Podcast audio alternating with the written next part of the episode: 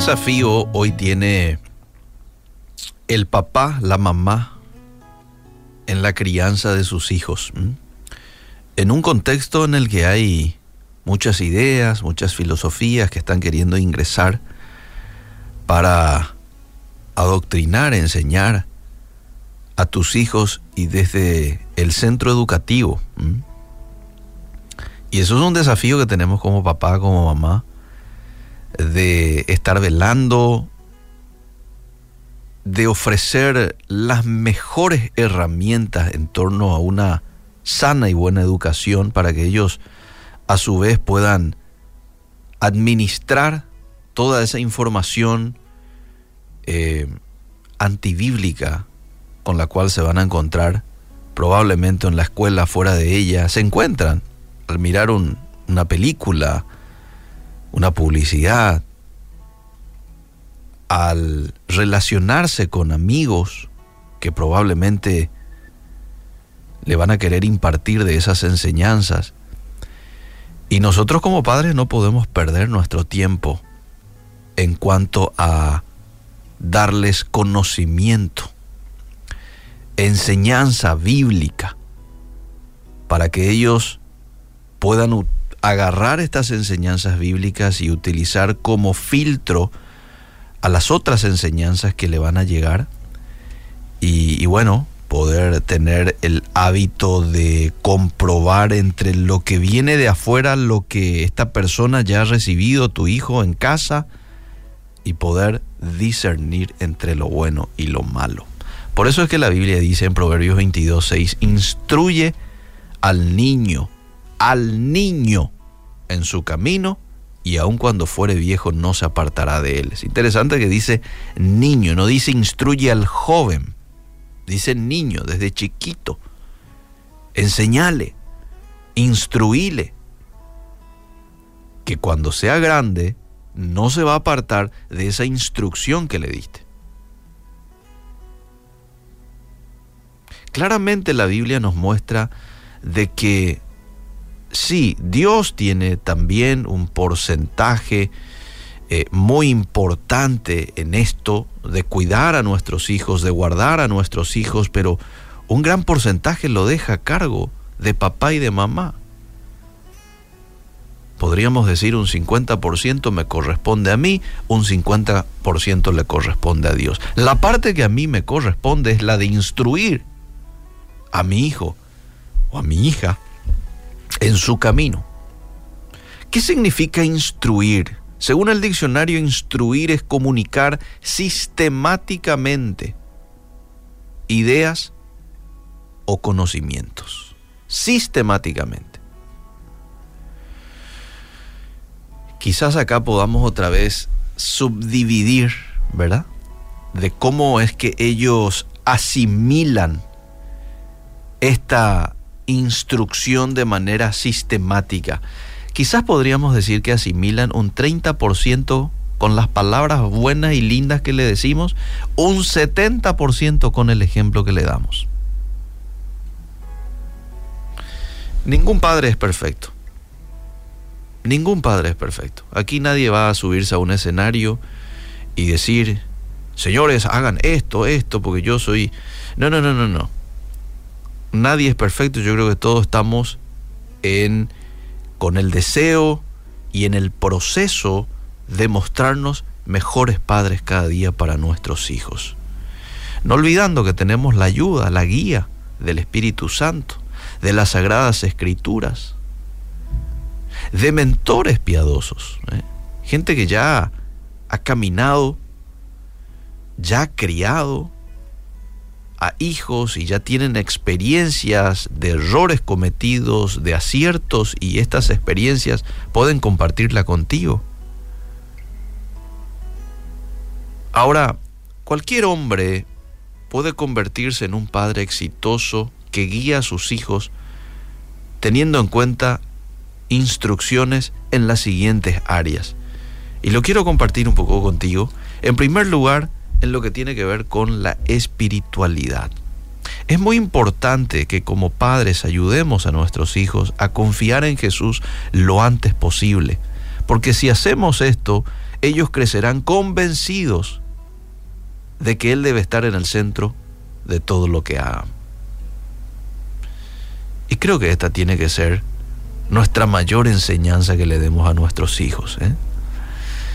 Y una vez más, 30% con palabras, 70% con el ejemplo, que ellos vean la importancia,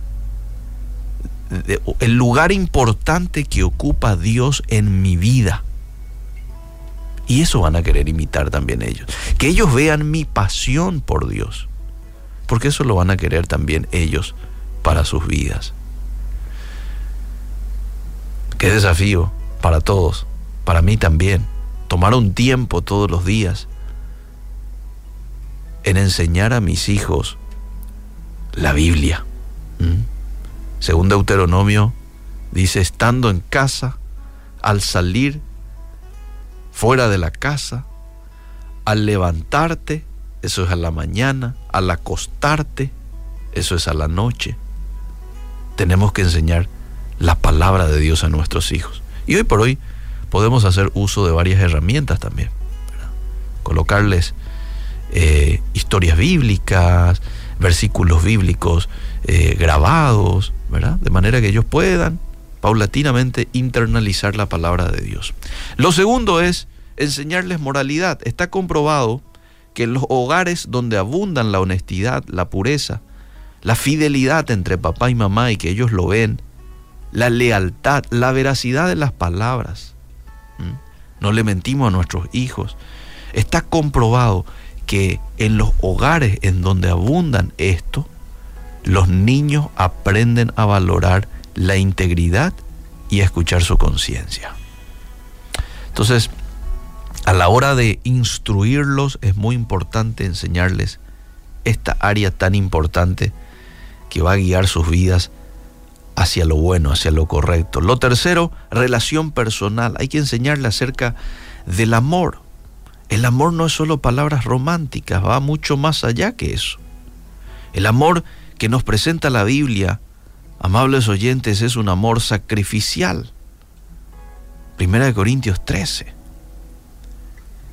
El respeto, el apoyo mutuo es una buena forma de prepararnos para que ellos luego puedan relacionarse con otros y para el matrimonio. Relación personal. Después todo lo que hace la vocación. Seamos como padres un buen modelo de cooperación, de la manera de trabajar de corazón, como nos manda Colosenses 3:23. Todo lo que hagáis, hacedlo con pasión, como para el Señor y no para los hombres. Entonces, si nuestros hijos ven este tipo de trabajo nosotros van a desarrollar una ética de trabajo saludable. Todo lo que tenga que ver con la administración del dinero. Es importante que como padres enseñemos la forma correcta de manejar el dinero, ganando honestamente, dando generosamente, ahorrando con inteligencia y disfrutando con complacencia. Y algo muy importante que tiene que ver con la autoridad. A menos que los niños aprendan cómo comportarse bajo la autoridad de sus padres, la escuela, la iglesia, el gobierno, se van a volver rebeldes. Nuestros hijos notan cuando hay una desconexión entre nuestra conducta como papás y nuestras palabras. Por eso es que es esencial darles un buen ejemplo. Si tu hijo te escucha hablar mal del pastor, por ejemplo, o de tu jefe, o de su mamá, ¿qué puedes esperar de ellos? Van a repetir el hábito.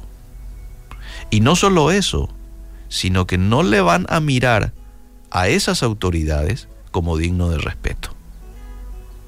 La forma de crear principios superiores en la vida de un niño es mediante el precepto y la práctica, el ejemplo. El precepto es la enseñanza que yo le pueda dar con palabras. La práctica es el ejemplo que le doy todos los días.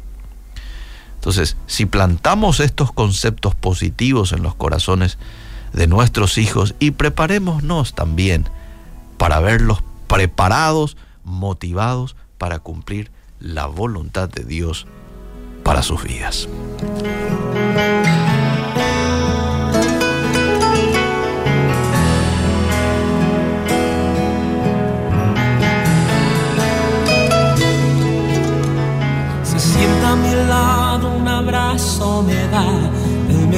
Dice papi, le contesto que es. Con su almohadita se recuesta a mí y me dice papi, yo quiero ser como tú.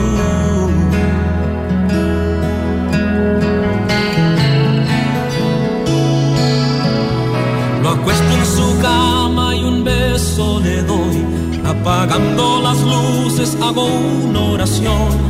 Que cuando él crezca, él vea en mí un padre que vive para Dios. Señor, yo quiero ser como tú, porque Él quiere ser como yo. Yo quiero ser un buen ejemplo que sus ojitos puedan ver. Señor, ayúdame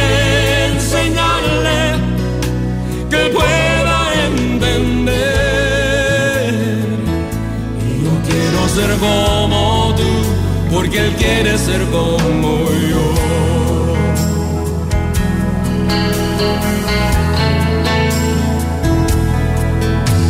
Admito que tengo mucho que aprender. Cometo errores, tú lo sabes muy bien. Las presiones de la vida vienen sobre mí. Necesito tu ayuda, solo no voy a poder. No. Me quiero esforzar y aprender más de ti. Ser paciente y tierno y lleno de amor. Que Él aprende de lo que ve. Que tu imagen, Señor, es lo que Él vea en mí. Señor, yo quiero ser como tú. Porque Él quiere ser como. Yo quiero ser un buen